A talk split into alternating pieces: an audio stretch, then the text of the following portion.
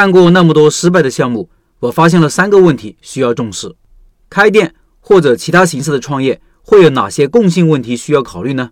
米粉店潘老板总结了三点。他说，开店这些年看过的失败项目真不少，网络的、身边的、活生生的案例，血淋淋的教训。当然，我自己手里也黄过几个。总结下来，主要有三个问题：市场、成本、合伙人。先说第一个，市场容量和市场格局。市场容量和市场格局是我们进入市场之前需要考虑的两大因素。就好像行军打仗，首先要搞清楚战场的大小和战场的形势。很多网红项目最终死掉的根本原因是市场容量不够。这种在大城市大商业街才能存活的项目，拿到小城市或者流动人口不多的社区店是不合适的。对于新鲜事物，我们都会猎奇，但一旦除去新鲜，就不能持续满足其他的刚性需求，项目就一定会失败，因为市场消失了。所以，什么是市场？有需求才有市场。近几年开始听到一些言论，刚性生意才能长久，究其本质，还是这个市场足够大，很多不是那么高频的需求能存活下来的，不是客单价高，是人口基数大。总之，不考虑市场大小，只考虑知名度和创新性。本身就犯了大忌。什么是市场格局？我们可以分成两个角度来考虑。第一是市场教育成本，也就是产品本身的接受度。就比如打海战，我们首先要解决的可能是造一艘船，搞定船进入海水不沉下去再说。没有一定的经济实力是造不出船的。所以市场教育需要大力的财力、物力、人力支撑，一般是需要领导者来做的。第二是竞争对手的现状，竞争对手如果占领了易守难攻的山头。甚至已经插满了荆棘，就意味着我们正面进攻的机会比较少了。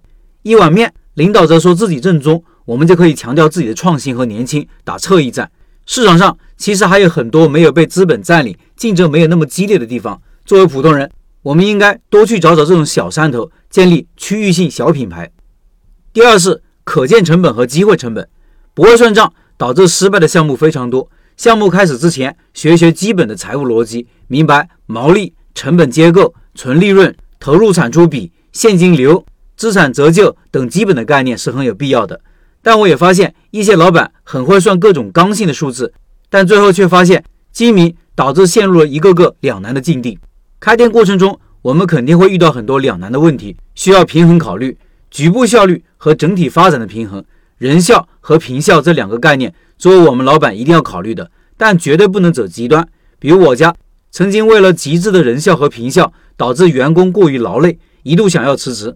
如果不是我们真的人文关怀给的足够，当时肯定是留不住人的。人是需要呼吸的。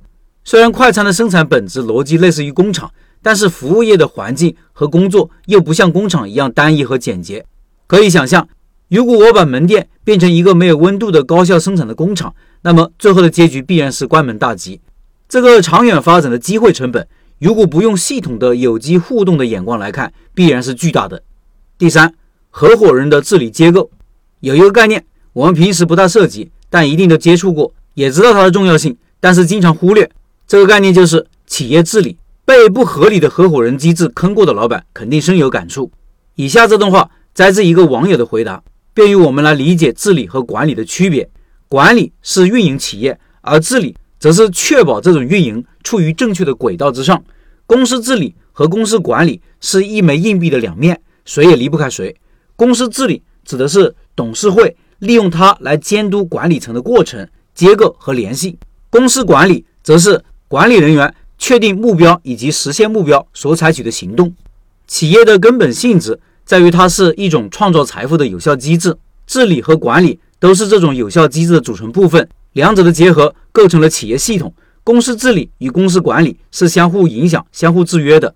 没有设立合伙人的决策机制、分红机制、监督机制、退出机制等等，都有可能造成项目的各种进展不顺利，甚至导致整个项目黄掉。怎么建立合伙人机制？现在网上有很多相关知识，学习一下就很好。实在不明白的，做个付费咨询也是可行的。但无论如何，首先要有这个概念，明白企业治理的重要性。我以前有一个项目。进行的不顺利的核心原因就是没有有效的财务监督机制，合伙人财务造假对项目的打击是毁灭性的。这篇文章的角度不同以往，希望能对正在创业的你们有所帮助。以上是潘老板的分享。最后，六月份的拜师学艺项目是湖南米粉，十年老店，硕士老板娘带你开米粉店。感兴趣老板可以扫码进入交流群，和潘老板直接交流。音频下方有二维码。